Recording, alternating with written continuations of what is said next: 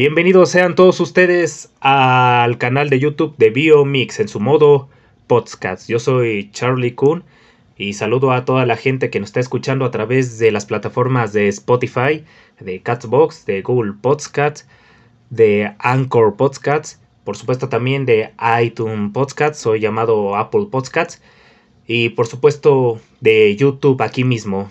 Ya les hablaré justamente una notificación en relación a esta parafernalia que se acaba de vivir, pero primeramente quisiera saludar al invitado de esta ocasión, de esta emisión especial, porque regresamos con su saga favorita, la saga de la educación. Y para ello tenemos el día de hoy al profesor Gerardo Chaparro.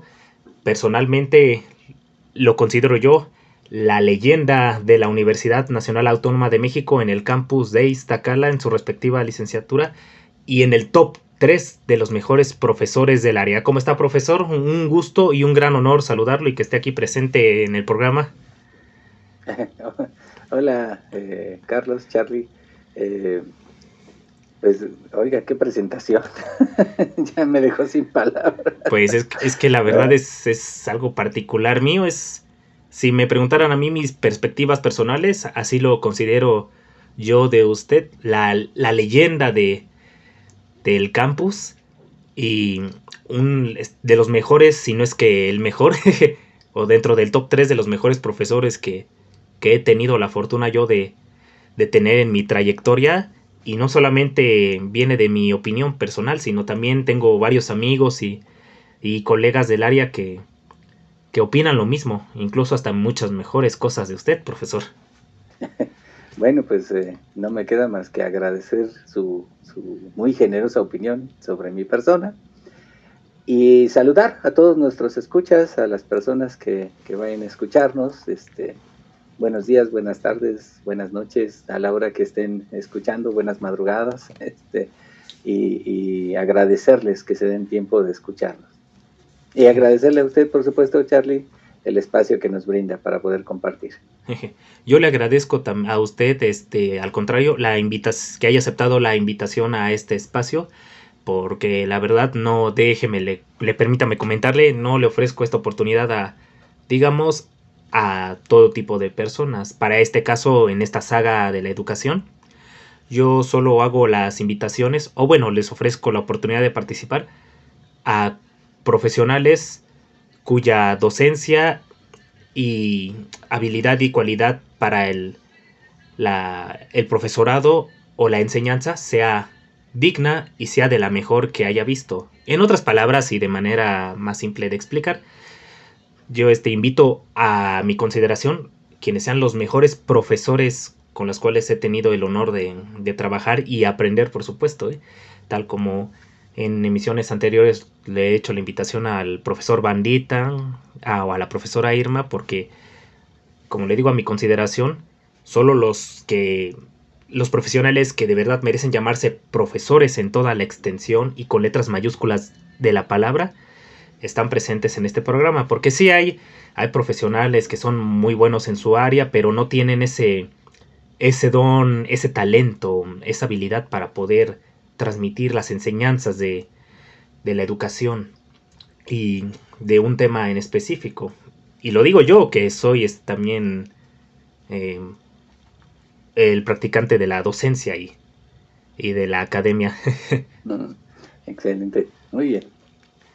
Bueno, pues comenzando con esta emisión especial de la saga de la educación, profesor Gerardo Chaparro, este, me informa que tiene una que hay una temática en especial para pues para esta ocasión en específico estamos hablando de la complejidad y la transdisciplina de la salud. Cuéntenos, profesor, de manera introductoria, ¿qué podemos entender por, para, por la complejidad y la transdisciplina de la salud? Eh, muchas gracias, Carlitos. Eh, perdón, Charlie. como, como usted guste. Puede ser, es lo mismo, solo que uno en español y otro en inglés, ¿no? Algo así, ¿verdad? Eh, sí, eh, bueno, nada más como para poner en contexto a nuestros escuchas, en la tesis Tacala, hace cinco años, ya casi seis, pusimos en marcha un nuevo plan curricular para tratar entonces de generar nuevos eh, profesionales en la psicología. Y una de las perspectivas eh, relativamente novedosas en psicología, y por lo menos en Iztacala, fue precisamente desarrollar una tradición basada en el pensamiento complejo, en las ciencias de la complejidad y la transdisciplina. Y el área de intervención que en la que diseñamos, ¿no? Bueno, diseñamos investigación, diseñamos un poquito de la dimensión social, pero la que eh, más ejercemos es precisamente en el área de la salud, pensando en que era ya tiempo eh, de formar profesionistas que no estuvieran solamente bien informados en cuanto a conocimientos teóricos y aplicaciones de técnicas y de modelos ya establecidos, sino estábamos mucho más preocupados en formar este, seres humanos con la capacidad de acompañar a otros seres humanos eh, y que a su vez pudieran cultivar esa cosa rara que solemos llamar salud. Y ahorita explicaré por qué digo que es una cosa rara. ¿no?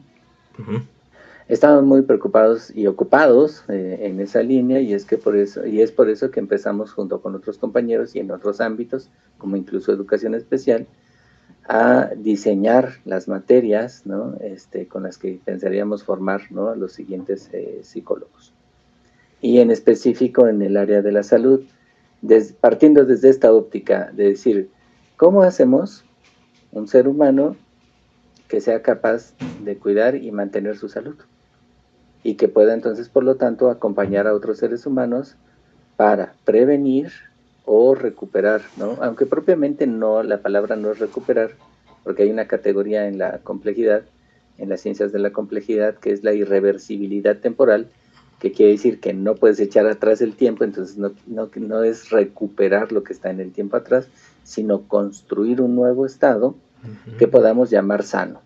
Eh, voy a utilizar la palabra por el momento, pero ya iré explicando por qué cada vez se diluye un poquito más esa idea.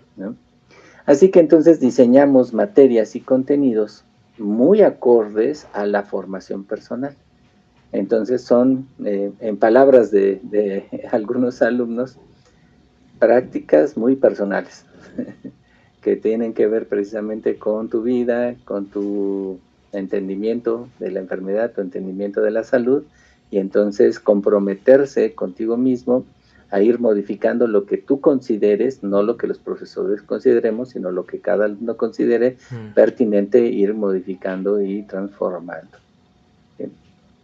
¿Por qué nos basamos en la complejidad?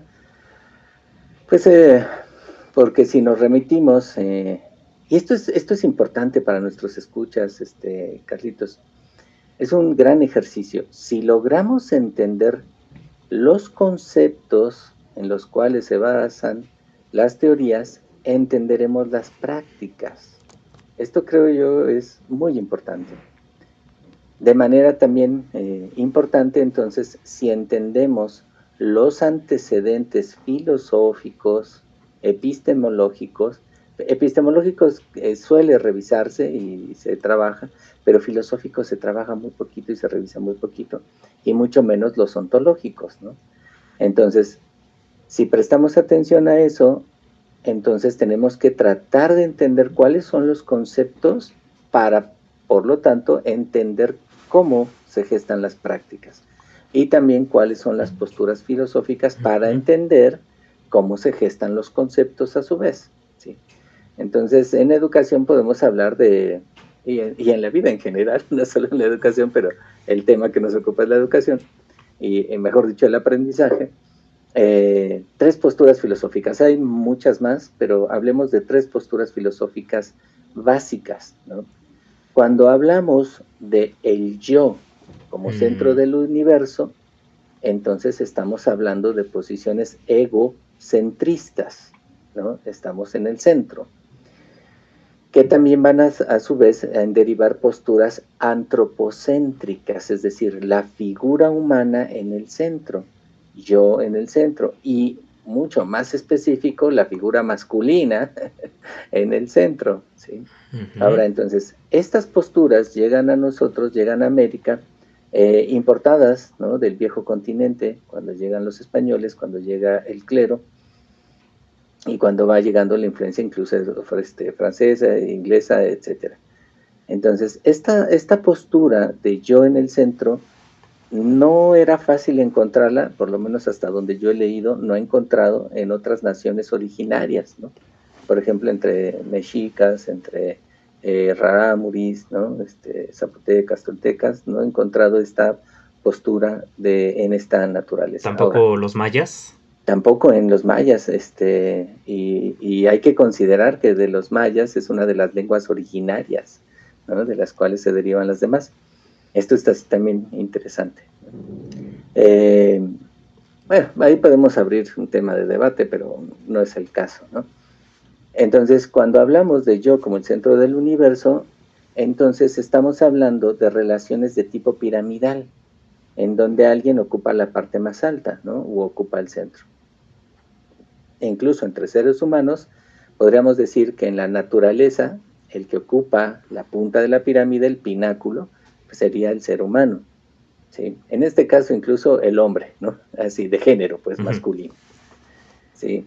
Pero aún dentro de los hombres habría diferencias, ¿no? Entonces, no todos los seres humanos podrían estar en el pináculo, ¿no? Y ahí es donde aparecen los grupos que se dicen son la civilización o que se dicen son los creadores, ¿no? Del pensamiento y de, en fin, de condiciones. Esto llevado al, al, evolucionismo darwiniano produjo el evolucionismo social. ¿sí? Y entonces justifica eh, de esta manera quién gobierna y quién debe ser gobernado. Por lo tanto, quién educa y quién debiera ser, educado. Y entonces el educando, y estoy utilizando la palabra educando, no aprendizaje, esa la cambiaremos más adelante, el educando, entonces, solo es valioso por lo que pudiera llegar a ser, es decir, que pudiera llegar a ocupar esos puestos importantes arriba. Se le considera, por lo tanto, entonces, que no es valioso por lo que es, sino por lo que llegara a ser. En términos muy pragmáticos, era cuando todo el mundo nos preguntaba, ¿y qué quieres ser? Fíjense la pregunta, ¿qué quieres ser cuando seas grande? Y decíamos astronauta, bombero, piloto, no sé. Cualquier cosa, ¿no? Cualquier cosa. Pero eh, cuando respondíamos a esa pregunta estábamos aceptando intrínsecamente y sin darnos cuenta que no nos estábamos dando valor. Es decir, al niño durante muchísimo tiempo, y me estoy refiriendo hasta los noventas, Carlos, hasta la década de los noventas en el siglo XX, tenía valor solo por lo que podía llegar a ser. Y las mamás así nos lo repetían, tienes que estudiar para ser alguien en la vida. Eso quiere decir entonces que de pequeño no eres nadie en la vida, por lo tanto no eres valioso. Entonces de ahí partimos del concepto. De esta postura filosófica, entonces entendemos el concepto de niño, ¿no? Primero, es valioso en la medida que llegue a ser adulto, y es valioso en la medida que llegue a ser un adulto productivo, trabajador. De ahí se deriva entonces que entendemos al niño dividido en mente y cuerpo y que lo que tiene que ser entrenado es la mente. Por eso nuestros sistemas educativos son sedentarios básicamente. Y aunque se considera que es sano que el niño estudie, este digo, se mueva y tenga educación física una vez por semana, qué horror. sí, qué horror, debería tenerla del diario, como no sé. Todos los días, claro, claro, que todos sí, los días. Pero es que estamos entendiendo porque las prácticas, ¿no? Fíjense, ya entendimos la postura filosófica, entonces entendemos el concepto. Correcto. Y el concepto de niño, dividido en mente y cuerpo, entonces lo importante es lo cognitivo, lo mental, la entrenar la mente y el cuerpo, bueno, se vuelve deseable que se mueva y que esté ahí, ¿no? Pero eh, nuestro, el principio es sedentario. A esto se le conoce como modelo clásico, ¿no? Y viene precisamente de los modelos eclesiásticos en donde la gente se sienta a escuchar la palabra de Dios como una apropiación del acto divino o de la sensación divina o de la divinidad, porque los sentidos eran peligrosos, estaban pensados que si tú le hacías caso a los sentidos que estaban en el cuerpo, el cuerpo se volvía pecaminoso y entonces ponía en peligro el alma y por lo tanto su capacidad de alcanzar la divinidad. Entonces los sentidos tendieron a reprimirse y el auditivo, como era de los más públicos, entonces se, restringió la experiencia espiritual pues al oído, ¿no? En este modelo eclesiástico en donde la experiencia espiritual pues era escuchar la palabra de Dios, pero a través de su representante en la tierra, que era el sacerdote, y, escucharla. Ay, qué asco. O sea, digo, no lo dije yo, no dije nada. lo, pensé o lo dije en voz alta. Ah, sí, algo así. Pero, continúe, eso va a influir fuertemente entonces a los modelos educativos. Y en este modelo, entonces, este, hay escuelas incluso que lo siguen practicando, aunque incluyan tecnología. Entonces, no importa si es un cañón con una pantalla, si el niño sigue sentado y escuchando o viendo lo que ve en la pantalla, pues sigue en ese sentido, ¿no? Y se da preferencia precisamente a la visión y al, oído, porque se consideran que serían los sentidos que menos comprometen. Para los eclesiásticos son los que menos te comprometen el alma, ¿no? Y para los científicos, ¿no? sobre todo los del siglo XIX, recuerden que tuvimos hasta nuestro partido de los científicos, ¿no? este, son los que menos comprometen la objetividad, ¿no? y son los que menos comprometen entonces el pensamiento. Por eso entonces tenemos escuelas este, sedentarias, ¿no? Hasta que aparece Montessori, ¿no? sí, conozco bien esa historia. y, algunos grupos, todavía en la actualidad tengo amigas que son este, maestras en, pedagogía o en educación y que ponen a sus niños panzazuelo ¿no? a dibujar y a revolcarse en el suelo, ¿no? y a expresarse y demás y pasan, ¿no? Las, las, las directoras, las, los supervisores y así de, pero qué desastre es este salón, no hay disciplina, ¿no? Y no hay sedentarismo, entonces, este, bueno, de ahí entonces que nuestro modelo educativo de, desde el siglo XIX hasta bien adentrado el siglo XX correspondiera al modo de producción, Carlos. Es correcto. Entonces, eh, se nos va preparando precisamente para tener la disciplina y eh, aguantar. Incluso este, educar los esfínteres, ¿no? Para pasar grandes periodos este, eh, sentado o trabajando, preparatorio precisamente a el ámbito laboral. Y todo fundamentado en una base filosófica, yo como centro del universo. El problema viene cuando dos personas quieren ocupar el centro y entonces pues sí va a haber un, este caos, un, caos, una discusión para ver quién lo ocupa, ¿no? De ahí se derivan muchas peleas en pareja. Mm. De hecho, esta idea de, que los, los, a mí me tocó, ¿eh? en todas las escuelas que yo estuve, Carlitos, la tarima, había una tarima o una plataforma en la que el maestro estaba arriba y nosotros abajo. Entonces, por lo tanto, el que sabía era él y nosotros no. Entonces nosotros a lo que podíamos aspirar era a ser prófugos de la, del pupitre para llegar a ser ¿no? líderes del, del escritorio. Bueno, eso se va hacia la familia también. Y entonces en la familia frecuentemente, pues el papá era el que tenía la razón porque era la cabeza de familia, es el centro, ¿no? Y si no tenía la razón, la imponía con poder. Y, este, y los demás van aprendiendo entonces que el que tiene poder pues puede incluso abusar con los que mm. tienen menos poder. Y los maestros frecuentemente hacían eso. Y bueno, tuvimos modelos como el lancasteriano, el de Pestalozzi en siglo XIX, ¿no? y que tenían como estas versiones inglesas y francesas, ¿no? este, italianas, este, suizas, muchas influencias que llegaron. ¿no?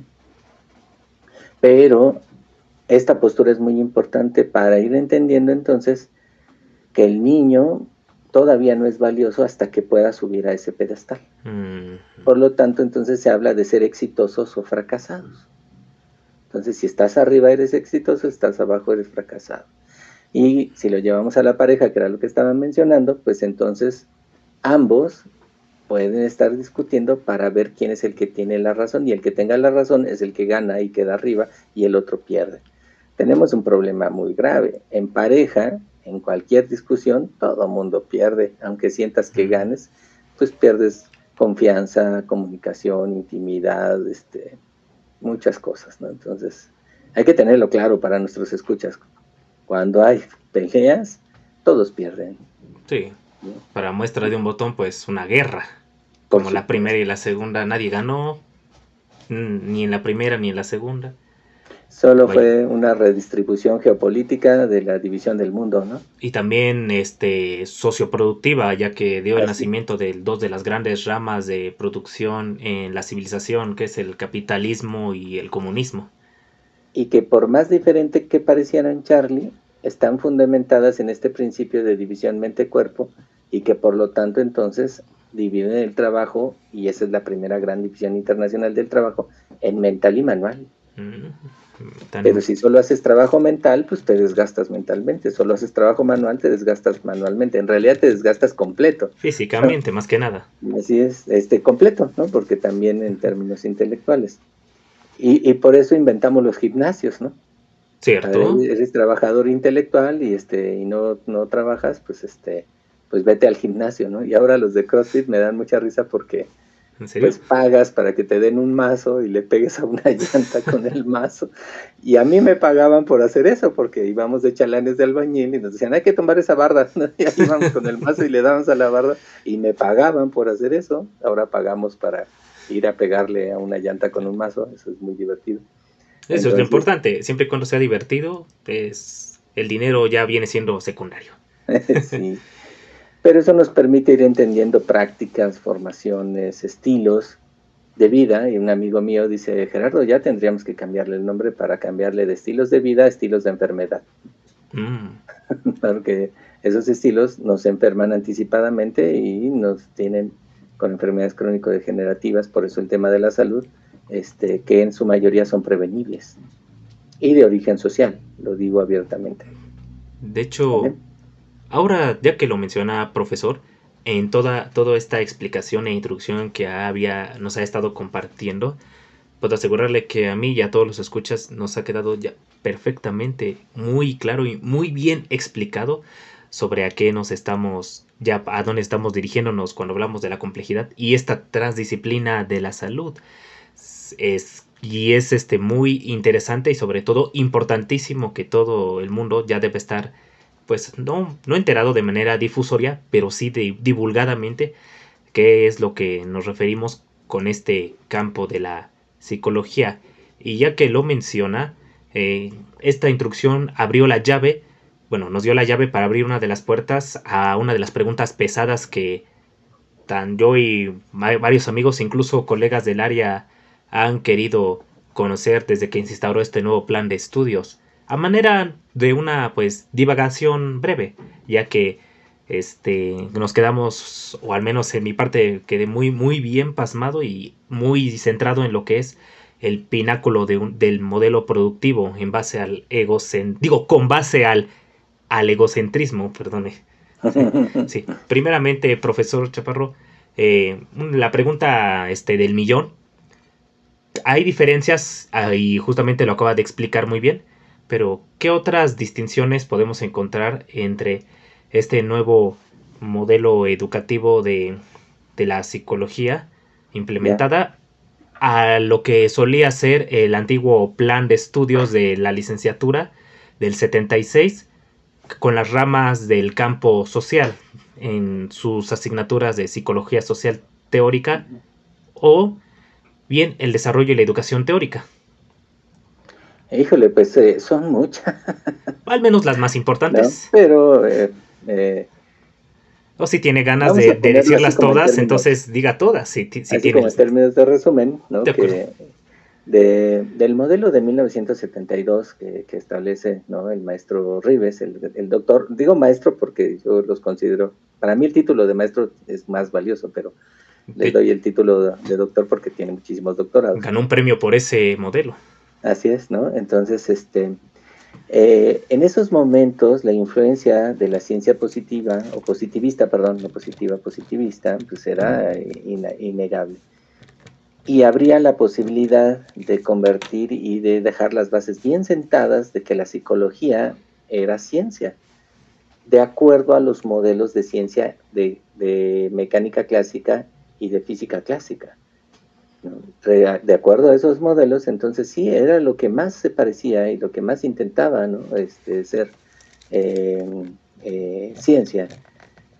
Después cambiaría, ¿no? pero conforme los profesores, porque muchos alumnos no había profesores suficientes formados, Entonces hubo un programa en donde alumnos de, últimos semestres empezaban a dar clases de primeros semestres y, este, y se insertaban laboralmente hablando ¿no? al trabajo. Esos con el tiempo fueron aprendiendo otras cosas que ya no estaban relacionadas a la ciencia positivista, como psicoanálisis, como humanismo, como sociocultural, ¿no? Eh, la dimensión social que el mismo doctor Rives consideraba un elemento muy importante. Por eso desde su plan, ¿no? este, desde tercero y cuarto semestre se revisaban mm. teoría de las ciencias sociales y luego en quinto y sexto ¿no? se revisaba psicología social teórica 1 y 2, que era, estábamos revisando eh, los movimientos sociales, ¿no? la historia de la psicología en México, y, luego séptimo y octavo con psicología, teoría de la, digo, psicología social teórica 3 y 4, psicoanálisis. Y podría agregar también el nacimiento de la corriente histórico-cultural de la mano de Vygotsky con base a la psicología de las naciones y los pueblos. Así es, por supuesto.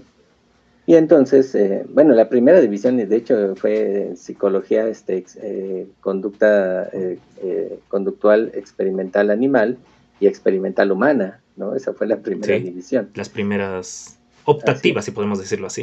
Eh, eh, tendencias, ¿no? Eh, tendencias a seguir.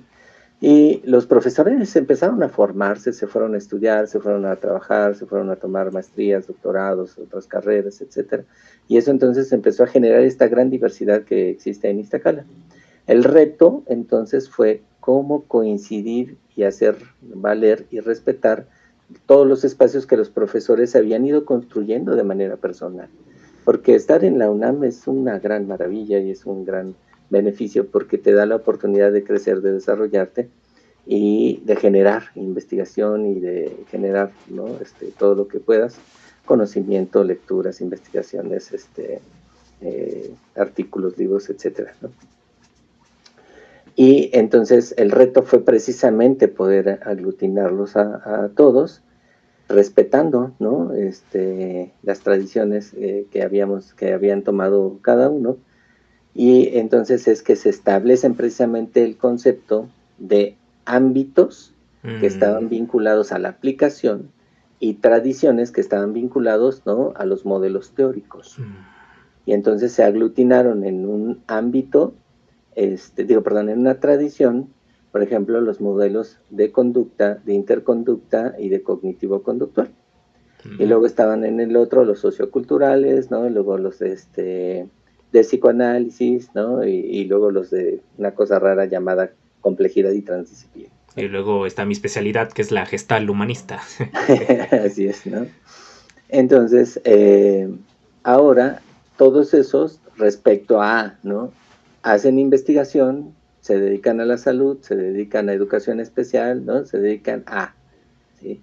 Y entonces aparecen ya los ámbito tradición, ¿no? Y a mí me ha tocado estos últimos años, que ya van cuatro o cinco años, que me ha tocado coordinar el ámbito tradición de la salud.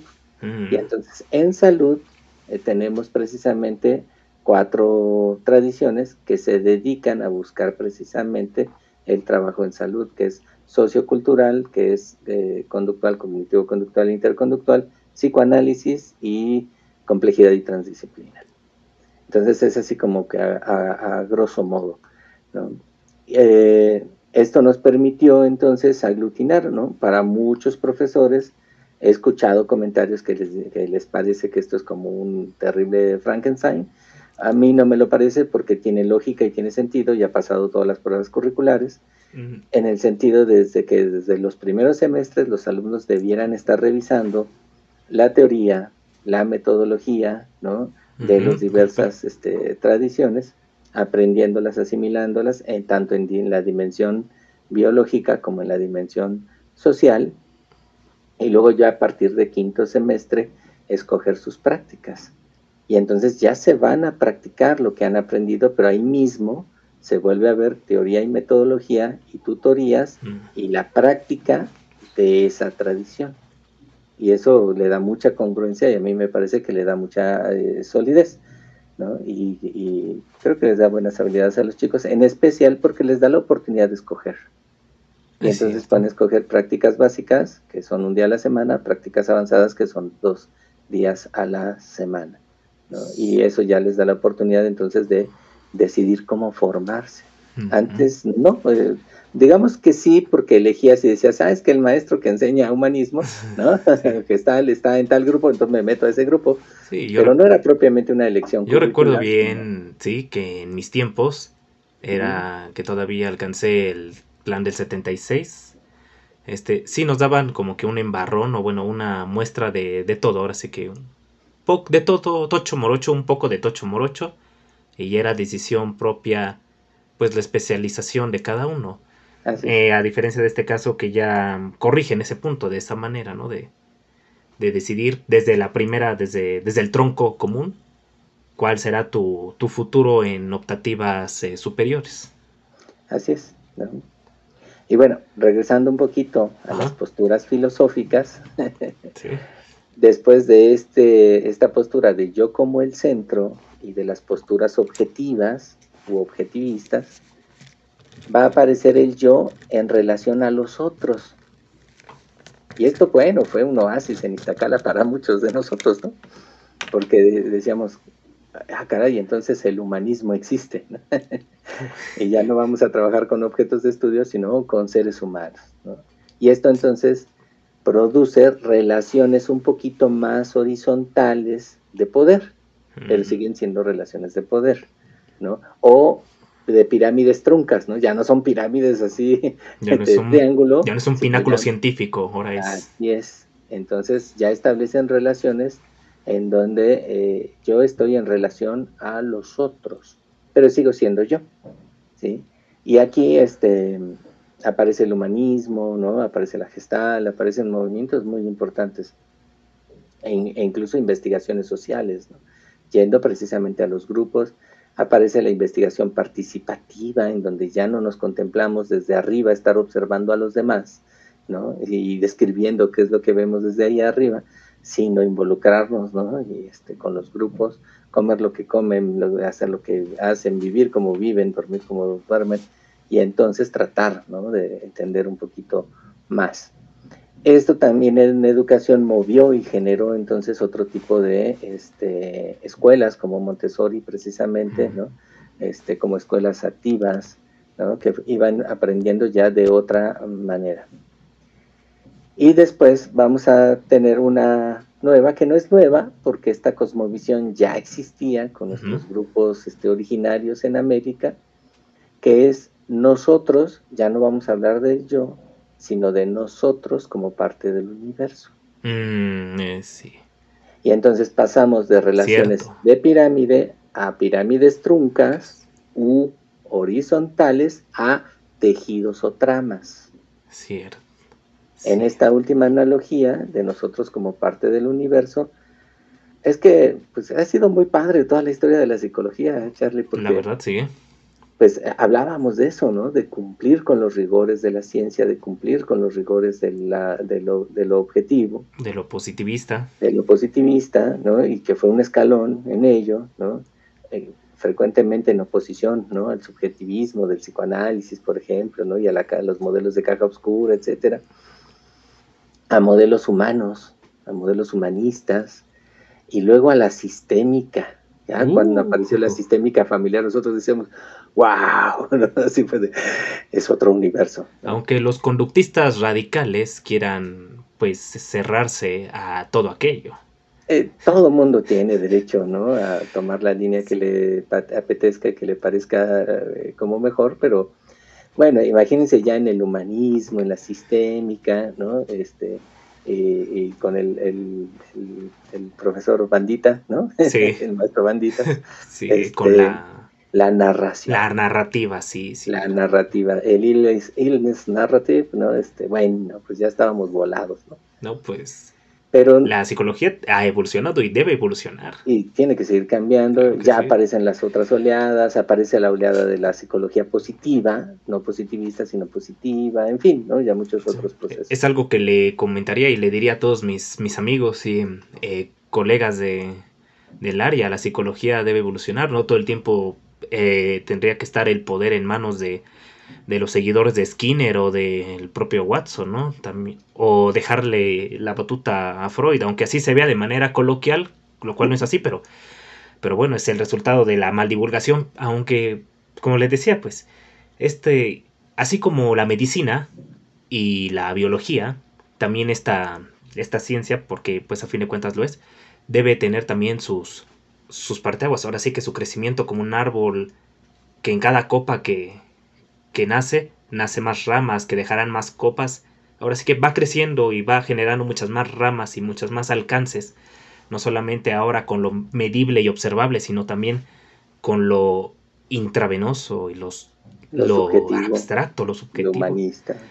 Lo, venía platicando con anteriormente con la profesora Irma sobre la conciencia y la mística y cómo la psicología tiene esas perspectivas en, en aquel paradigma. Y empezamos a hablar incluso de lo espiritual. Efectivamente. Justamente hablaba de lo espiritual con, con ella en la emisión de la saga pasada. Así es.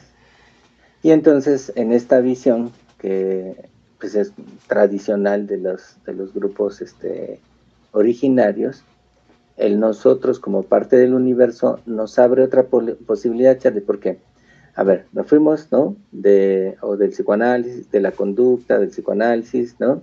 A lo social, a lo humanista, ¿no? Lo cultural. A lo, sistémico, a lo cultural, a lo sistémico, y de repente, pues nos damos cuenta que los seres humanos no son los únicos seres que habitan este planeta. Mm, mm, y entonces buscamos trascender la salud y la psicología de una manera más responsable sobre la vida de los seres humanos en este planeta y la influencia que ejercemos en otros ecosistemas y en otras eh, especies y demás. Hay una responsabilidad, por lo tanto, de la vida en general. Entonces ya no estamos hablando del individuo, ya no estamos hablando del comportamiento, ya no hablamos del inconsciente, ya no hablamos ¿no? De, de, los insights en los seres humanos, ya no hablamos de las sociedades humanas o de las culturas humanas o de los sistemas humanos, sino entonces ya hablamos de los sistemas de la vida en general. Por eso la pregunta era, ¿cómo formar seres humanos que puedan tener, cultivar y respetar su vida y la vida en general?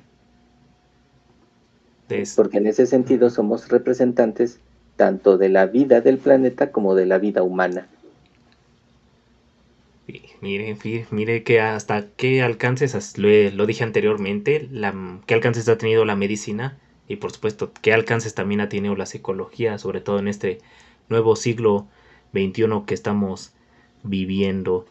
A manera de, bueno, y a manera de síntesis, si me lo permite, este, resumir, sintetizando esos cambios que se han visto en los sistemas de estudio o los planes de enseñanza de la propia licenciatura han partido desde un punto positivista, un tanto medible observable, a un enfoque más humanista que pueda abrirse a muchas más índoles de la, no solo de la cotidianidad, sino del universo mismo. Y también ese punto que había comentado sobre cómo empezar a, a cambiar o a modificar esas percepciones que tenemos como seres humanos conforme a los demás y a nosotros mismos principalmente. Ya no somos, somos más que seres humanos, más que un ente en este universo, multiverso, es la, la realidad misma. y cómo es que la psicología nos puede ayudar en toda aquella complejidad que representa la existencia misma, en la tradición o en la misma salud, que es lo por ahora lo más importante en lo que se está enfocando estos estudios. Así es. Entonces, cambiamos del concepto de naturaleza, de ser humano, incluso de niño. Si lo pensamos de esta manera, en la última reforma, que, era una reforma laboral, no era una reforma del sistema educativo, era una reforma de Quiero aprovechar para mentársela con todo cariño a, a don Enrique Peña Nieto. ¡Chinga tu madre! Ay, Charlie. Este, bueno. soy de, es que soy izquierdista. Que Pero bueno, este, adelante, adelante. Algo pues, eh, rescatable es que se, se, acepta que el niño, una, está vivo. Dos, se mueve. Y tres, siente. pero no se cambió el concepto de niño. Y nos falta también reconocer que los profesores, vamos a hablar de docentes y de discentes, ¿no? Entonces el docente, su actividad es la docencia, el discente también tiene que tener su actividad, que es la licencia, son sus actividades. Que el docente también está vivo y también se mueve y también siente. Que he criticado a los profesores, no defiendo a nadie, no justifico a nadie, pero que he criticado a los profesores que ya muy mal en el encierro, en condiciones emocionales muy adversas y ya con mucha desesperación y problemas personales, explotaban en frente de la clase, este, criticadísimos. Pero eso es, los criticamos porque seguimos sin considerar que son seres humanos, que sienten, que también tienen derecho a sentir. Esto, y el problema es que no cambiamos el concepto de niño, sigue siendo mente-cuerpo, por lo tanto las prácticas para el manejo de las emociones siguen siendo cognitivas o siguen siendo mentales, el control de la mente sobre el cuerpo. Por eso entonces bogamos en la complejidad y la transdisciplina por cambiarlo. Y entonces hablamos del niño como un ser humano integral, no dividido ni fragmentado. Por lo tanto, entonces sus procesos emocionales son fundamentales en el aprendizaje, para obstaculizarlo, para potencializarlo. Y en el profesor igual, y que el intercambio que hacen ambos en el espacio áulico es fundamental entenderlo. Porque usted lo decía, eh, tenemos gente que tiene muchísima información, tiene grados académicos importantísimos, pero en el intercambio con los discentes, con los alumnos, no se da una dinámica que permita y favorezca el aprendizaje.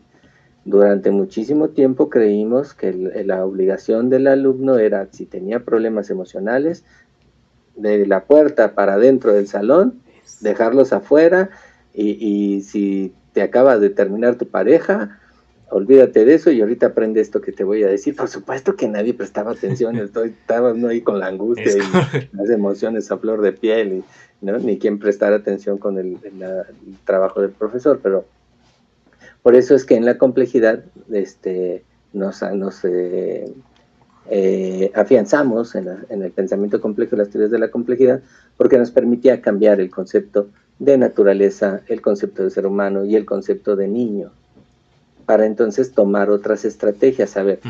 si nuestro concepto del niño es integral, entonces nuestras prácticas tendrían que ser integrales. Y la formación con nuestros alumnos, las prácticas tendrían que ser integrales tal vez sorprenda a algunos escuchas, seguramente a otros no, pero tal vez sorprenda que no hay una política sobre alimentación de la SEP en las escuelas y que tampoco hay mm. una política ni un régimen ¿no? claro sobre la alimentación, por ejemplo, en la UNAM. Mm. Hace tiempo todo el mundo propuso. pero sí, en la al menos en la educación básica, lo más coloquial, o más bien cotidiano, es prohibir los refrescos y las chatarras para la educación básica, nada más. Lo intentamos, Carlitos, ¿no? Bueno. Pero amenazaron, o sea, todo el mundo dijo sí, excepto los que los producen. Mm, y entonces amenazaron pues con cerrar, con no pagar impuestos. Pues sí, justo es. Poderoso caballero es el mugroso dinero, a fin de cuentas. Don dinero. Y, y entonces nos quedamos, Carlitos, en versiones pequeñas, con menos calorías, con mm. menos calorías huecas, para que le dejáramos a la, decisión de consumirlas o no y la cantidad al niño, sin tomar en cuenta ya los niveles de adicción que tenían a la sal, a la grasa, al azúcar, ¿no? A estos elementos.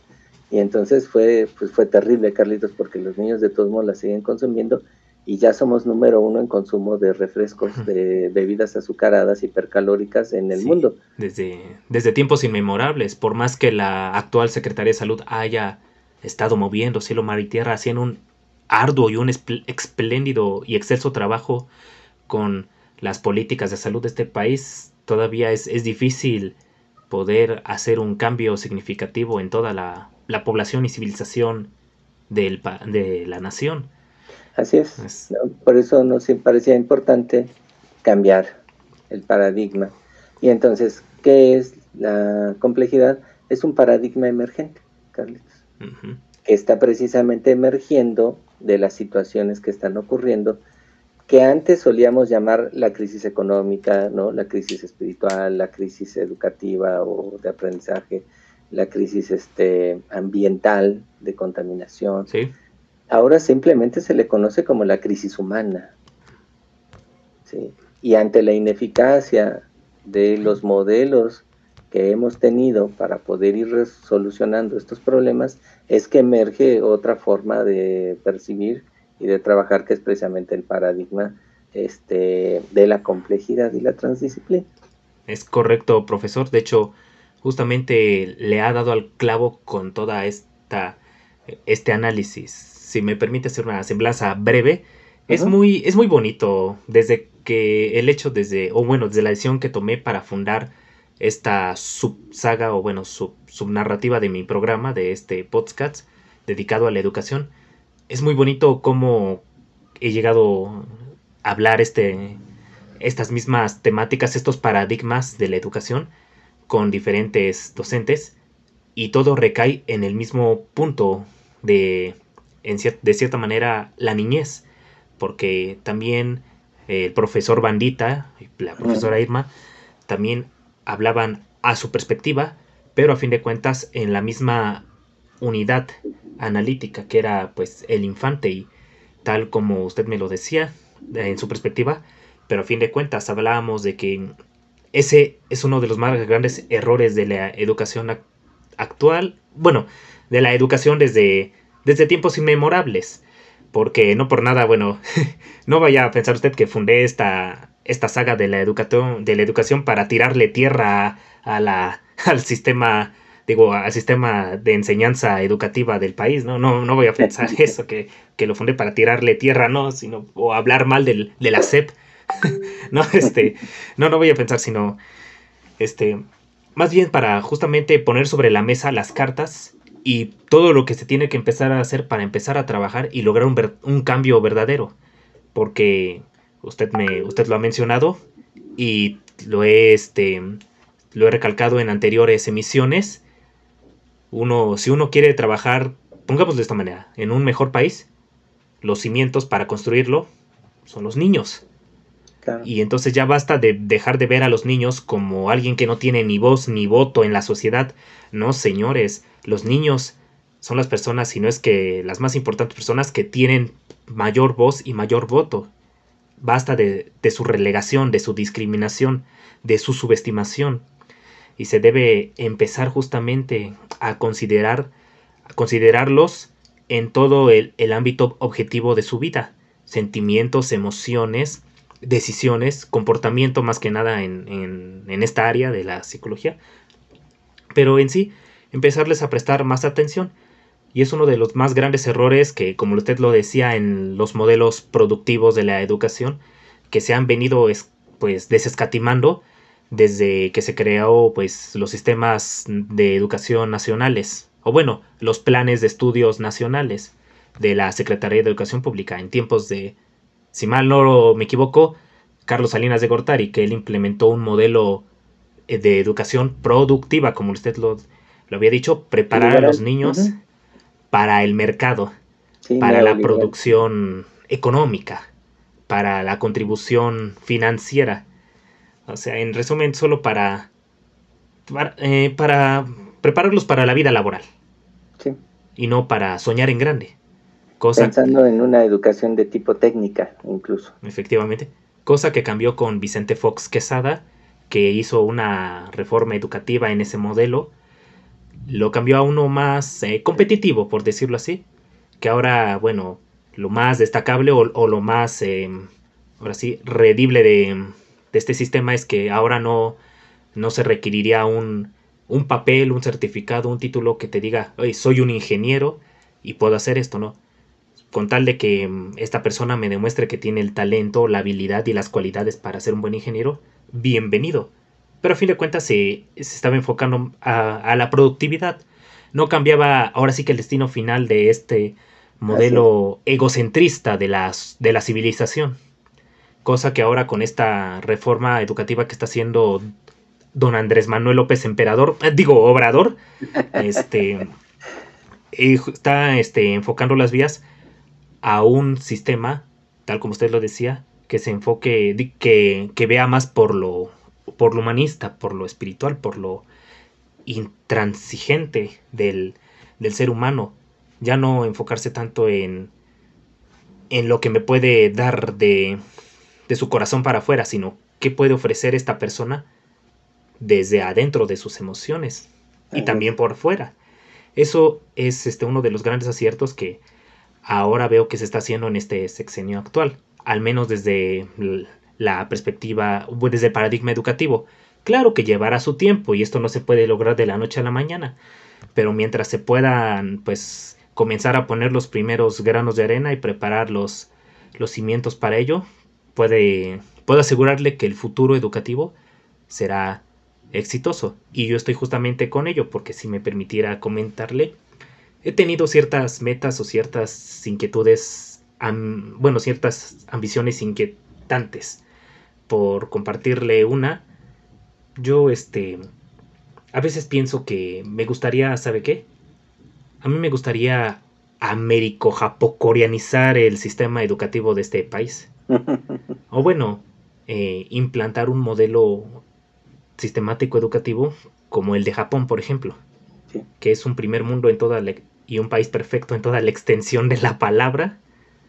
Y me gustaría convertir es, esas cualidades y esos modelos clásicos, eh, sistema de trabajo mental manual, positivista humanista que maneja el país del sol naciente a esta parte de, de Latinoamérica, al menos en nuestro país.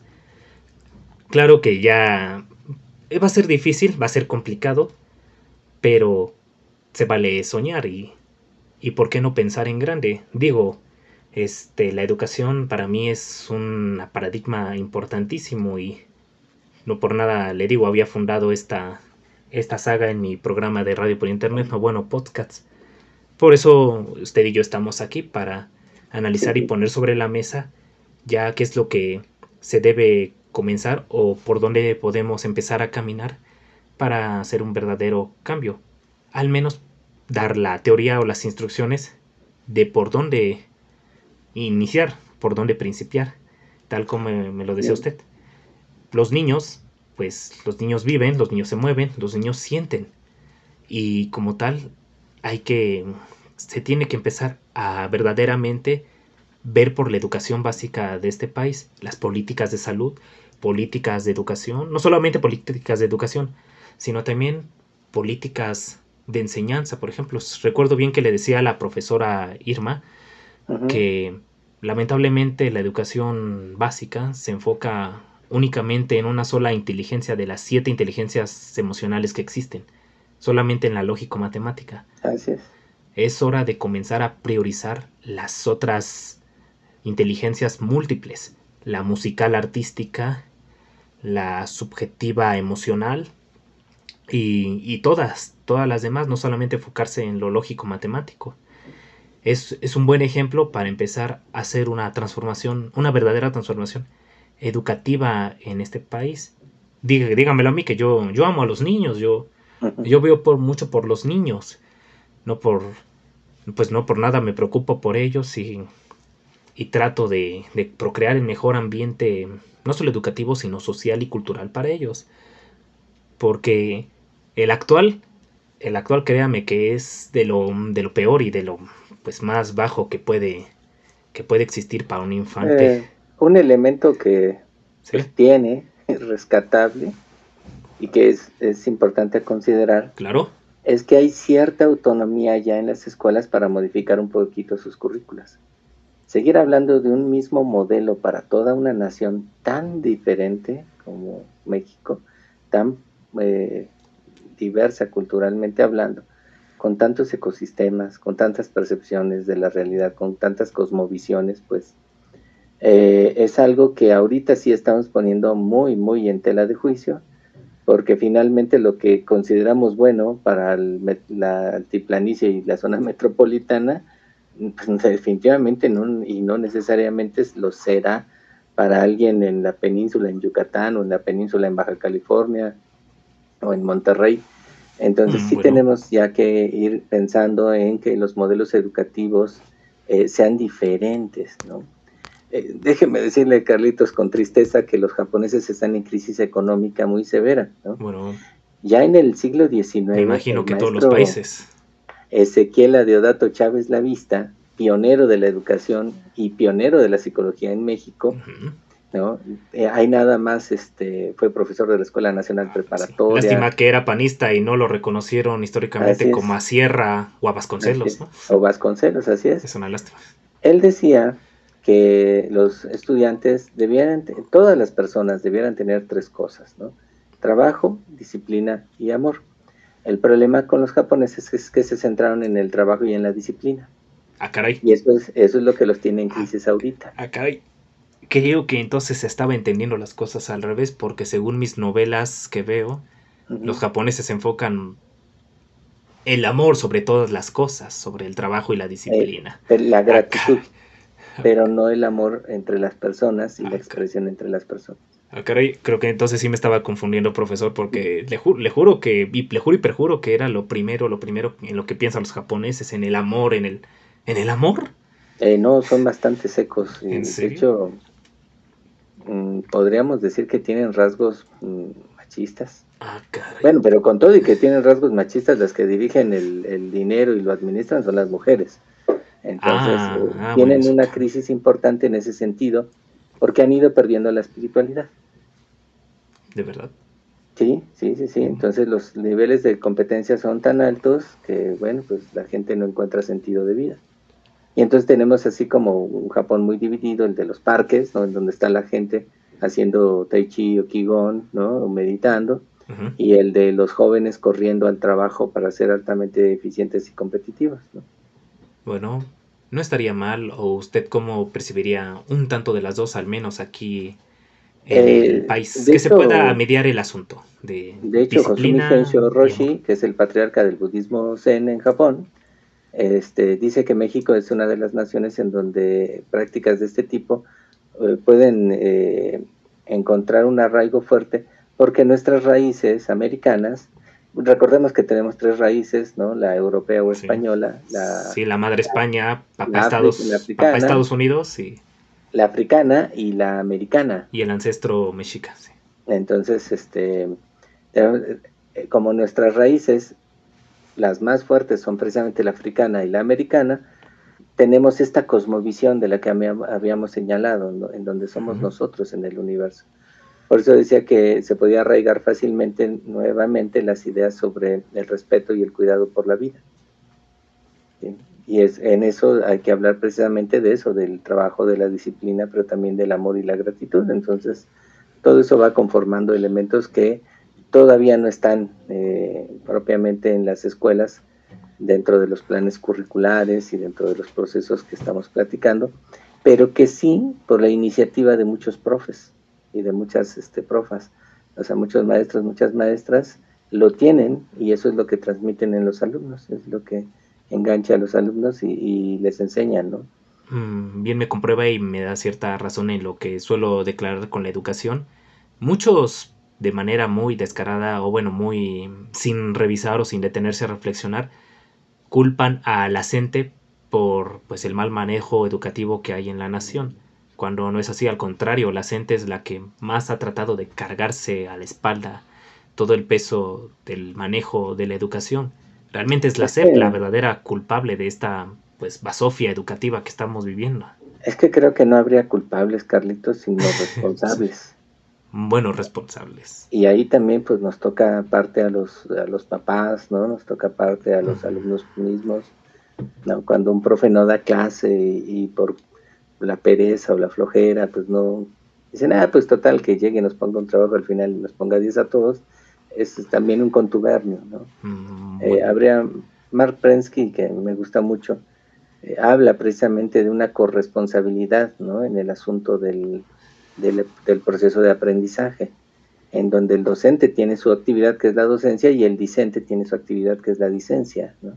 Entendiendo, y esta es una parte importante que todavía está ahí, es que muchos de los profesores, sobre todo en la UNAM, somos eh, pues ya viejos, el 80% pasamos los 60 años. Mm. Entonces quiere decir que los procesos de lógica y tecnología con los que fuimos educados no corresponden a los actuales.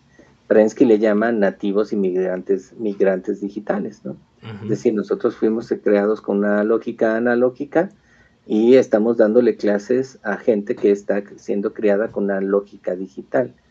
Hay una diferencia importante entonces también en esos procesos. De ahí nuestra necesidad de ir precisamente a la complejidad y la transdisciplina, ¿no? cambiando conceptos y cambiando perspectivas. Y con lo que acaba de decir, para muestra de un botón, eh, las propias clases virtuales. Así es. Como ha sido sumamente complicado, más para el docente, eh, adaptar este medio al paradigma educativo, el medio digital. Aunque, bueno, debo decir, debo establecer que la educación ya era, ya era basura desde mucho antes que existiera la, educación a distancia. Sí. Pero, eh, en fin, y tal como ya casi ya para empezar el desenlace de la temática de la complejidad de transdisciplina, ha sido difícil o ha sido un tanto complicado, ya lo estaba mencionando, eh, empezar a, a establecer estas, eh, bueno, estos conceptos y toda esta metodología en la compartiendo la evolución de la psicología de la mano con, con el crecimiento y el desarrollo de la educación y la civilización en general. Sí, sí, sí, sí. Bueno, es que... Puedo verlo en el campus, que mucho, muchos miembros de la facultad y sobre todo eh, mucho estudiantado muestran su rechazo abierto a estas nuevas metodologías. Eh, sí, porque es un proceso. Eh, nada nuevo, sobre todo en cambios importantes, al principio es bien recibido. ¿no? Siempre hay como una crítica y una tendencia este, sinérgica ¿no? de seguirse manteniendo. Lo mismo pasó con los conservadores y los liberales. ¿no? Mm, Cuando eh, ganaron, triunfaron los liberales, los conservadores dijeron, no, hay que seguir con esa sinergia. Y mucha gente dijo, sí, no, sigamos con la misma sinergia y eso no sirve y es del diablo. Y luego ya este, cuando triunfa el positivismo en México, este, esa es la tendencia, ¿no? Igual, y siempre que hay cambios, pero eso no nos preocupa tanto como la crisis humana, es decir, ya teníamos pandemia, Charlie, ¿no? Siempre se están peleando los primeros tres lugares, ¿no? Las muertes por diabetes, por problemas circulatorios, o sea, infartos, este, eventos cerebrovasculares, ¿no? Problemas de circulación y cáncer, ¿no? Sí. Y, este, y entonces eso siempre están peleando los primeros lugares y los accidentes automovilísticos, ¿no? que son mortales. Entonces esa crisis ya existía. La pandemia solo la vino a poner en escena, decir, a ver, oigan, es la persona que tiene sobrepeso, tengan cuidado, oigan, es que tener diabetes es un factor de riesgo, oigan, es que tener problemas de presión sanguínea es un factor de riesgo. Eso ya existía. Las células cancerígenas, hay, las que, células cancerígenas. hay que checarse, hay que Déjeme decirle, Carlitos, que la proporción de, de enfermos por cáncer y de las muertes por cáncer es muy similar en países que no tienen servicios médicos de primer nivel y en países ¿no? superdesarrollados que tienen servicios médicos de altísimo nivel, la proporción es la misma. Entonces quiere decir que lo que tenemos que cambiar precisamente es esa red para que emerjan nuevos estados. El resultado entonces es que no, el, digamos que lo aspiracional no debiera ser ser tan ricos como esos países, porque de todos modos se está muriendo igual. No, Entonces, yo soy totalmente. Yo soy ser a desarrollar nuestros propios modelos. Claro. Y cabe aclarar, yo soy antimaterialista, soy la persona al más antimaterialista que puede conocer. Yo soy espiritual. Yo soy más de una, digamos, de una de un dogma más hindú oriental, que, que ve más por el espiritualismo y por el bien eh, subjetivo de uno mismo que preocuparse por riquezas por, y por el mugroso dinero. Eh, pero que también hay que reconocer que inmersos en esta sociedad se necesita, pero que hay que encontrar el equilibrio. Mm, mediar el asunto. Eh, nos han engañado mucho en el asunto de que, de que teniendo más dinero y siendo ricos, entonces seremos felices, ¿no? Pero no, siempre que se mide eh, satisfacción social con consumo, se produce una campana de Gauss igualita que todas. Efectivamente. Entonces llega un momento en que eh, cuando el consumo es de supervivencia, la satisfacción es muy alta. Entonces digo, este, nosotros lo sabemos, ¿no? Nos compramos una pluma y dices, ah, ya tengo mi pluma, aunque sea muy barata. Entonces, como consumimos por supervivencia, la satisfacción es muy alta y eso nos hace creer, Carlitos, que entonces es real, que tenemos que ganar mucho dinero para ser felices y que si no tenemos mucho dinero no vamos a alcanzar ni plenitud ni tranquilidad. Entonces, hasta que el consumo se empieza a volver de, este, ¿cómo se llama? De lujo y luego ya de extravagancia, ya no hay satisfacción social. Por eso los muy ricos empiezan a buscar el poder social y el control social o el poder sobre las personas. Y sabe que... O otros retoman el camino y dicen, ok, me deshago de todo eso y entonces me dedico a otras cosas. ¿Sabe qué es lo lindo, por no decir lo coincidente con eso mismo? Que han lucrado con la educación justamente para esos fines. Sí, así es. Desgraciadamente, ¿eh? han lucrado y han afiniquitado a, a, los modelos educativos y al sistema de enseñanzas para esa misma objetividad, enfocarse en lo material y el consumo por supervivencia, desgraciadamente. Así es. Y si me permite platicarle, por ejemplo, en las prácticas que estamos llevando, que es en salud en psicología, hacemos mucho énfasis en que los chicos se responsabilicen de la cantidad de agua que toman, que sean conscientes de la forma en que respiran, de la cantidad y de la calidad del aire que respiran, de la relación consigo mismos y de la relación con los demás. Y ya de ahí, entonces, el consumo de sus nutrientes, porque los nutrientes son precisamente el agua, la respiración y los alimentos. Pero también está el sentido que le den a su vida. Y entonces cuando hacen su propia historia de vida, ellos van descubriendo cómo es que fueron cambiando cosas en todo su sistema que produjo la emergencia de lo que llamamos enfermedad. Mm. Y entonces entienden cómo se construyó su gastritis, entienden cómo se construyó su colitis, cómo se construyó su migraña, su insomnio, ¿no? Este, sus problemas de amenorrea, dismenorrea, etcétera, y deciden cómo introducir nuevos elementos al sistema para modificar completamente el sistema y que emerja la cosa esa rara llamada salud. Por eso le digo que ya los conceptos empiezan a diluirse. Entonces no es que regrese en el tiempo a tener su salud, no, sino que entienda que en un proceso de tiempo y espacio fue construyendo lo que llamamos enfermedad, que es una nueva propiedad del sistema, y que puede construir otra cosa, que es una nueva propiedad que podemos llamar salud. Y luego eso van y lo enseñan con otras personas y lo ponen en práctica, y juntos, esto me encanta, las personas deciden junto con los alumnos qué quieren cambiar y cómo quieren cambiarlo, es decir, ellos gestionan sus cambios. Nosotros no les decimos, tú tienes que hacer esto y aplica esto y modifica esto y cambia el otro y aquello, no se los decimos. Ellos, con el trabajo de sus propias historias de vida, deciden entonces que ir modificando y que ir cambiando. Y hemos encontrado gente que nos dice, ok, ya entendí que mucho de lo que hago está vinculado con cómo percibo la relación con mi papá pero todavía no la quiero trabajar. ah, está perfecto, pero ya lo sabes, entonces ya tienes una posibilidad que después decidas hacerlo. Ya vio, y ya. Que puedes incluso hacerlo solo. Ya encontró la puerta, sí. Así es, así es. ¿Sabe qué también es, qué es lo bonito? Que todas las piezas del rompecabezas que estoy estudiando y que justamente ando investigando están empezándose a acomodar.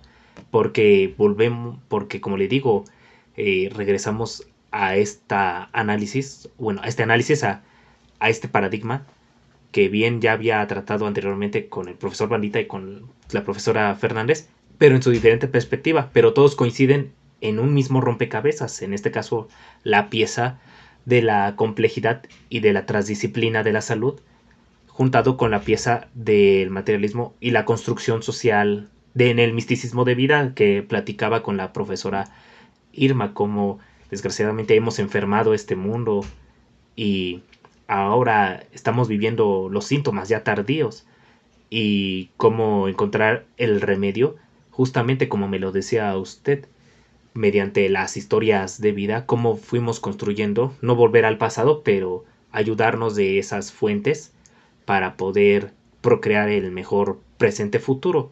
¿Y qué nos ayudaría con eso? La otra pieza que analizaba anteriormente, la narrativa del profesor Bandita. La narrativa nos es una muy útil herramienta para ayudarnos a construir ese remedio, porque gracias a la narrativa podemos entrar en contacto con nosotros mismos. Bien lo decíamos, una pluma o un relato es como un, un megáfono para el alma. El alma o por adentro cuenta o nos narra y comparte cómo fue viviendo, cómo, cómo venía desarrollándose y cómo todo lo que acontecía con el día a día. Y eso es una herramienta, y lo recalcaba en ese entonces con el profesor Ranita, muy útil para todas las personas, no solamente los niños, también los adultos. Nos puede ayudar mucho para ya los ya tan avanzados, pues este, este, síntomas que hemos vivido en nuestra existencia y no solamente los adultos, también ayudar a hacer ciertas prevenciones para los adolescentes de preparatoria, los de la secundaria, los de la secundaria váyanse al diablo. los de los de preparatoria que son unos caballeros gallardos, educados y muy bien formados. Nos llevamos una sorpresa porque cuando empezamos a trabajar con adolescentes en nuestra perspectiva eh, de, hacer prevención de enfermedades crónicas. Efectivamente. Ya las tenían, Carlitos. Ya las tenían. Ya, ya tenían migrañas. Solo, solo por este curiosidad, ¿de qué adolescentes hablamos? ¿De los primarios o los secundarios? Estamos hablando de, de, 13 a 17. Tanto primarios como secundarios. Entonces, eh, ya tenían gastritis, ya tenían colitis, ya sufrían de, procesos de esta, de esta naturaleza y decíamos, ay, híjole, pensamos que íbamos a hacer prevención y no, fue remediación, pero bueno, también preventivo de que eso se complique y se produzca en otra cosa.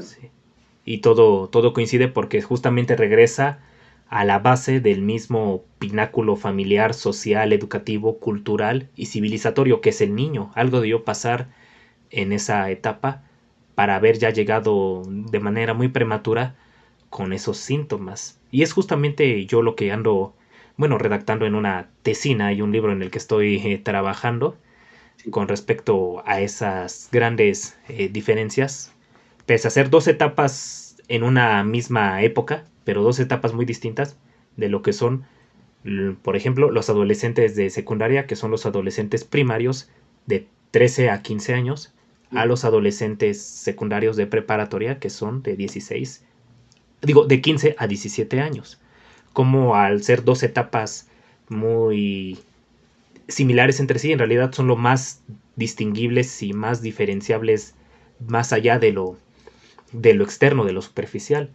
Porque por un lado tenemos a unos estúpidos, a unos soquetes babosos, perdón, bueno, este, estos pendejos, imbéciles, este, de prepubertos, y del otro lado ya tenemos a unos gallardos, a unos caballeros, a unos formados, a unos bien educados eh, jóvenes que asisten tanto a colegios este, de ciencias y humanidades. Para arriba, carritos, porque si los, los son así es porque así les hemos ido enseñando. Hablo, hablo mediante mi conocimiento empírico, ¿eh?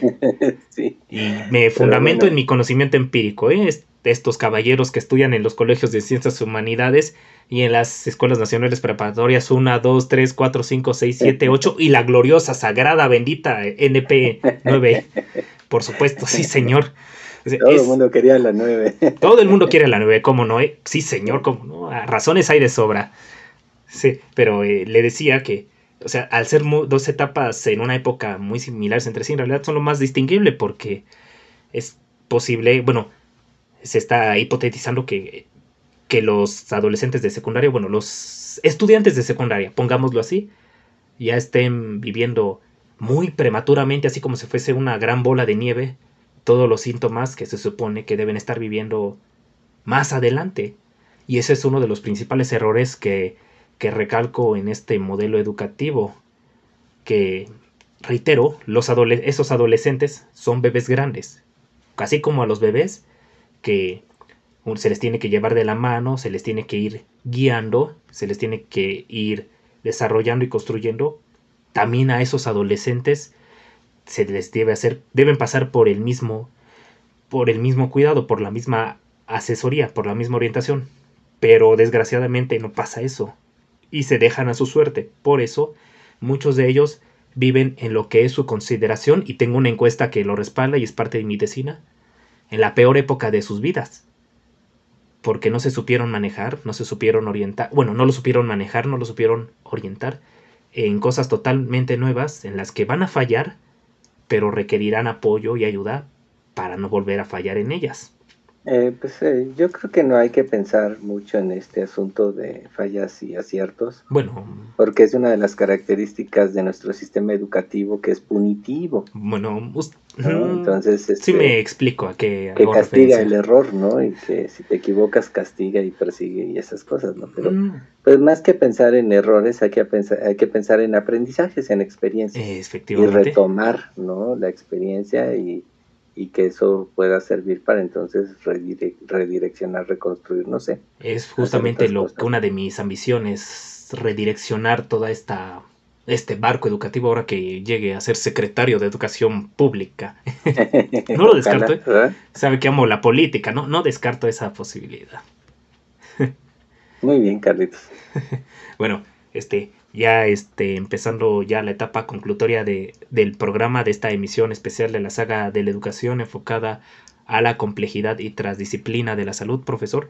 Eh, ¿qué, eh, ¿Qué declaraciones o qué, bueno, síntesis conclutorias nos puede compartir sobre toda esta eh, temática que hemos venido platicando y analizando? que cambiamos el concepto de naturaleza. A ver, para que sean ciencias de la complejidad. Para los que les interese, véanse los videos del C3 en YouTube. C3. Este, sí, que es el, Centro de Ciencias de la Complejidad en la UNAM. Está súper interesante y para irlo entendiendo mucho mejor, pero para que sea complejidad, entonces estamos hablando más o menos como de cinco características. Las primeras dos tienen que ver con un cambio sobre cómo se conceptualiza la naturaleza. La primera es que cambiamos de pensar en partes a tratar de, pensar y de trabajar con el todo. Lo que llamamos partes son simplemente modelos, ¿no? Y son simplemente eh, elementos de una red inseparable de relaciones, ¿no? El segundo que tiene que ver con este, la naturaleza es que ya no vamos a hablar de estructuras. Ya ve que primero hablábamos de funciones, luego hablábamos de estructuras, ¿no? Funcionalismo, estructuralismo. Ahora vamos a hablar de procesos. Perfecto. Y entonces consideramos que cada estructura es una manifestación de un proceso subyacente. Esos son como los cambios importantes. Y luego, los otros tres, las otras tres características tienen que ver sobre la epistemología con la que se interpreta la naturaleza. Ya no estamos hablando de verdades ni de, de realidades propiamente. A nivel epistemología, cambiamos de una ciencia objetiva a una ciencia epistemológica, que tenga en cuenta no solo cómo se produce el conocimiento, sino quién lo produce y quién lo va a recibir. Exacto. ¿no? Luego, cambiamos sobre epistemología, ¿no? Ya no vamos a hablar de metáforas de construcción, sino metáforas de red para producir el conocimiento. Eso es como así, este, bien, bien importante. Y la última, porque que es creo yo la más importante y por la cual este, mucha gente eh, se confunde, incluyendo profesores en Iztacala, y creo que eso genera mucho odio, es que ya no buscamos la verdad. Mm. Cambiamos a descripciones aproximadas. Es de que fuerte, ¿no? Pero reconocemos que todos los conceptos, todas las teorías, todos los descubrimientos son limitados. Bueno y aproximados. ¿no? La ciencia nunca ha podido, ni creemos que pueda, proporcionar un entendimiento completo y definitivo de todas las realidades posibles. y, Por lo tanto, entonces son eh, limitados. Ya no nos interesa entonces eh, hablar de la verdad y descubrir la verdad, por lo tanto de tener la razón, sino simplemente de llegar a descripciones aproximadas. De hecho, es hasta ley de Dios, la verdad absoluta no existe, es inalcanzable. Nunca vamos a poder tenerla en nuestra en la palma de nuestra mano. y eso es concreto. Y qué bueno que se están comenzando a, a uno a darse cuenta, bueno, se están empezando a dar cuenta de que realmente hay que redireccionar todas esas varas educativas de la complejidad. Sí.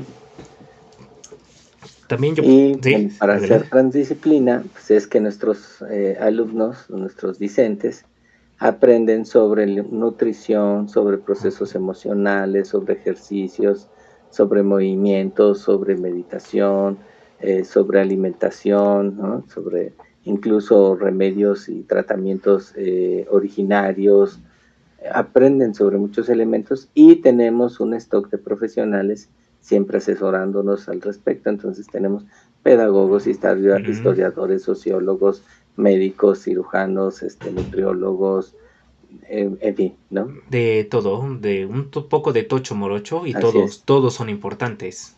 Manteniendo Tratando de no hacer multidisciplina, sino más bien de hacer transdisciplina. manteniendo, como decía, esa pirámide trunca que siempre vaya bueno, acá más bien son relaciones ya, Carlitos. Ya son más relaciones. Ya tratando de hacer un tejido como una suerte de tela, en mm. donde todos somos un hilito. Y, Nadie... si quitas el hilito, cambia la estructura de la tela. sí, importantemente que nadie esté por encima de nadie. Exactamente. Tratar a todos, pues como, como somos, semejantes los unos a los otros. Así es. Eso es. Ese es muy, son buenas noticias y muy buenas declaraciones por parte de la complejidad y la transdisciplina de la salud, profesor. Bueno, pues ya llegamos, hemos ya llegado a la etapa conclutoria de esta emisión especial. Muy buena emisión, de verdad, la mejor pues, de la saga, por no decir de todo el de todo, de todos los podcasts que he hecho en, en este programa. Pero no, debo reconocerle que ha sido una, una buena maestría echarse una plática con ustedes como tener una maestría, un, doctorado en, en, sociedad o, bueno, en psicología social. Sí lo podríamos poner así. Y debo reconocer. Y por supuesto agradecerle que haya compartido no solamente conmigo, sino con todo el auditorio sus conocimientos y todo lo analítico y lo que debe compartirse en relación a la temática que, que acabamos de tratar en relación al paradigma educativo, profesor. Le agradezco mucho eh, su tiempo y que haya aceptado nuevamente la invitación a, este programa de esta saga favorita de, del público educativa. Esperemos tenerlo en futuras emisiones a usted y a todos los demás invitados que también han participado. Hasta tengo intenciones de, de, este, de invitar al maestro Coria y platicar con él, pero ahora con su perspectiva intrínseca del psicoanálisis, ya, ah, ya, lo conoce, ya lo conoce como es su metodología y unidad de análisis. Así es. Pero todo, todo el, bajo el mismo modelo eh, clásico, si podemos decirlo así, o eclesiástico, si lo quiere, si lo quiere llamar así, como a manera de, de presunción informativa con, con este, los profesionales, los docentes y los discentes, como los llama. Pero bueno, pues le agradezco, profesor. Muchas gracias por haber venido y haber estado con nosotros. De verdad, este fue un gusto y un gran honor platicar con usted. La leyenda del campus de la Universidad Nacional Autónoma de México, Iztacala, y top 3 de los mejores profesores, a menos que yo he tenido este, el orgullo de haber transitado en cuanto a los miembros académicos y docentes de la facultad. Muchas gracias, Carlitos. Y este, y pues si nuestros escuchas llegaron hasta aquí, pues muchas gracias. Sí. Ah, por, llegar hasta acá. Claro que sí, porque ha sido muy entretenida. Además de informativa, ha sido muy entretenida la charla. Ojalá, y este, e invitarlos a que no se queden ahí y que sigan investigando, que sigan leyendo. Eh, paradójicamente, en esta época de la información, padecemos de desinformación, ¿no? Pero bueno, en la red pueden encontrar muchos artículos, nada más, bueno, vayan a sitios este, eh, pues, serios. Bueno, Se puede encontrar mucha información divulgada. Claro, así es, ¿no? Entonces, pues, la invitación ahí queda para que sigan aprendiendo, sigan leyendo, ¿no? Y, sigan este, modificando, ¿no? Lo que tenga que modificarse. Muchas gracias, Carlitos. Ah, por supuesto, y nuevamente le agradezco a usted, profesor Gerardo Chaparro, por haber este, estado aquí Y bueno, yo me despido de usted y también de todos, les escuchas todo el auditorio que nos sigue a través de, de Spotify, de Catbox, de Apple, de Google Podcasts y por supuesto de aquí de su canal YouTube Biomix en su modo podcast. Yo soy Charlie Kuhn. Me despido de usted, profesor. Hasta luego, que pase una buena, una bonita existencia. Igualmente, hasta luego.